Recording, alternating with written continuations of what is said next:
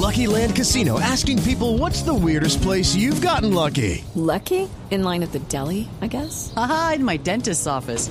More than once, actually. Do I have to say? Yes, you do. In the car before my kids' PTA meeting. Really? Yes. Excuse me, what's the weirdest place you've gotten lucky? I never win and tell. Well, there you have it. You can get lucky anywhere playing at LuckyLandSlots.com. Play for free right now. Are you feeling lucky? No purchase necessary. Void where prohibited by law. 18 plus. Terms and conditions apply. See website for details. El viernes a esta hora ya se había fugado, ya estaba en Bogotá. Antonio Ledesma salió rapidísimamente para España. Ha estado el fin de semana después de reencontrarse con doña Mitzi, que es su mujer.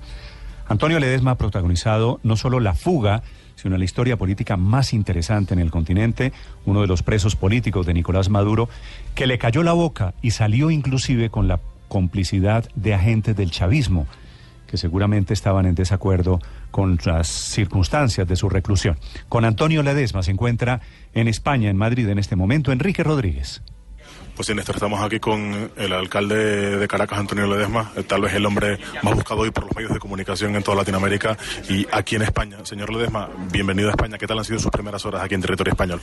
Bueno, unas horas de libertad, de libertad parcial, porque eh, cuando uno tiene en la mente al país que nos han arrancado y al mismo tiempo ese país lo tenemos aquí en el corazón, y cuando uno tiene en la cabeza eh, tanto una, una ebullición de, de angustias, eh, de propósitos, como por ejemplo saber que hay presos políticos que están sufriendo, que hay gente que está pasando hambre, que hay gente que está siendo perseguida, que están allanando residencias, que hay una cacería de brujas, que este, esta tiranía se empeña en mantener el control eh, de las instituciones porque lo que les interesa es el poder, no piensan en, ni en el presente ni en el futuro de la gente, de esos 30 millones de venezolanos que están también presos, porque Venezuela está secuestrada por, un, por una narcotiranía.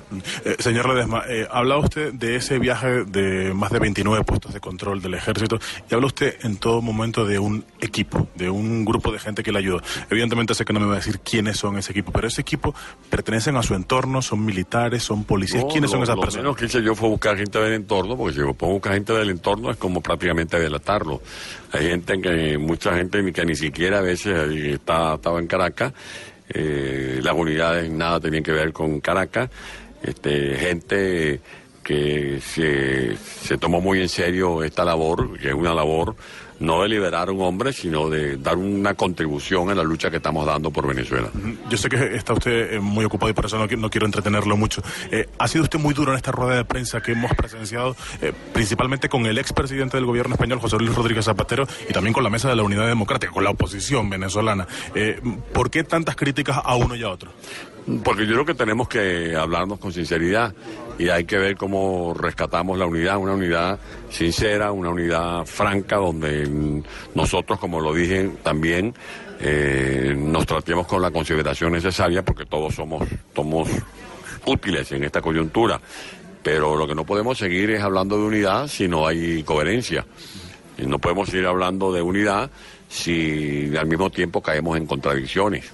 Bueno, señor Ledesma, muchísimas gracias por haber estado en la sintonía de Blue Radio. Eh, pues, eh, Néstor, como te decía, está, está muy, muy ocupado. Tiene aquí eh, atenciones a muchísimos medios de comunicación, radios y televisiones que quieren estar con él ahora mismo en vivo. Eh, en cualquier caso, eso es lo que ha dicho y, y sus palabras han sido, eh, pues, mm, muy contundentes, sobre todo, como decíamos, con el expresidente Zapatero y con la mesa de la Unidad Nacional. No ha querido decir en ningún momento quiénes la ayudaron, aquí lo hemos oído, no ha querido contar quiénes la ayudaron a cruzar esa frontera, porque evidentemente ese es uno de los secretos y esa ha sido una de las garantías del éxito de esta operación, que como él mismo ha contado en otras entrevistas, ni siquiera su propia familia sabía que él iba a emprender esa aventura el pasado jueves y que le llevó a la libertad, Néstor.